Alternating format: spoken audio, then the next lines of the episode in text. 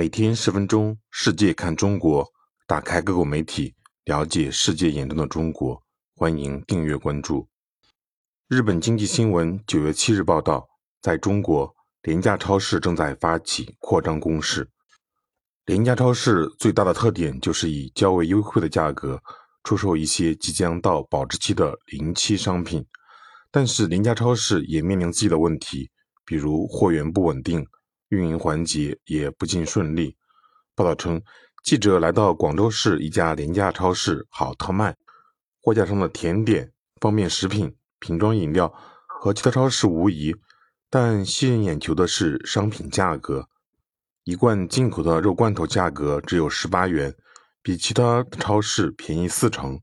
日本品牌的薯片也比别处便宜一半。第一大秘密在于，这些都是临期商品。普通零售商会定期盘点库存，将临期商品下架。据业内人士介绍，罐头类商品在达到保质期的前一个半月就会流向那些廉价超市。报道称，一名经常光顾好特卖的二十多岁男性顾客告诉记者，去朋友家里做客时，他会带上一些小点心，反正都是马上要吃掉的，所以也不会特别介意保质期。报道指出。好特卖创立于二零二零年，截止到今年六月，已经在中国开设了超过五百家分店。同行业企业嗨特购，截至今年五月，也拥有约两百家门店。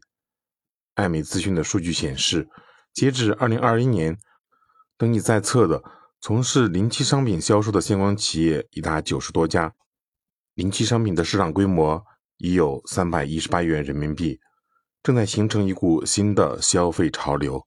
报道说，快速增长的邻家超市行业也开始了优胜劣汰。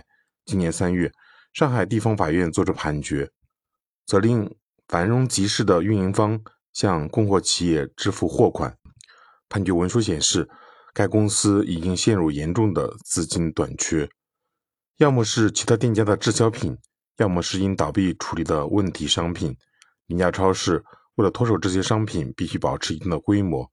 但是由于利润微薄，如果开店费用上涨，很可能就会陷入经营困境。